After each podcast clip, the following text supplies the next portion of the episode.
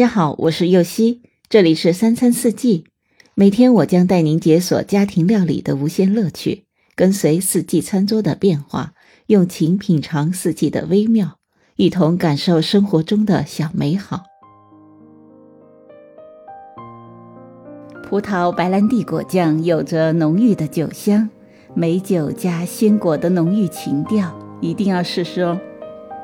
所需的食材有。葡萄五百克，白兰地十五毫升，白砂糖三百克，柠檬半个。首先将葡萄洗干净，沥干水分，对半切开，去籽，放在锅里。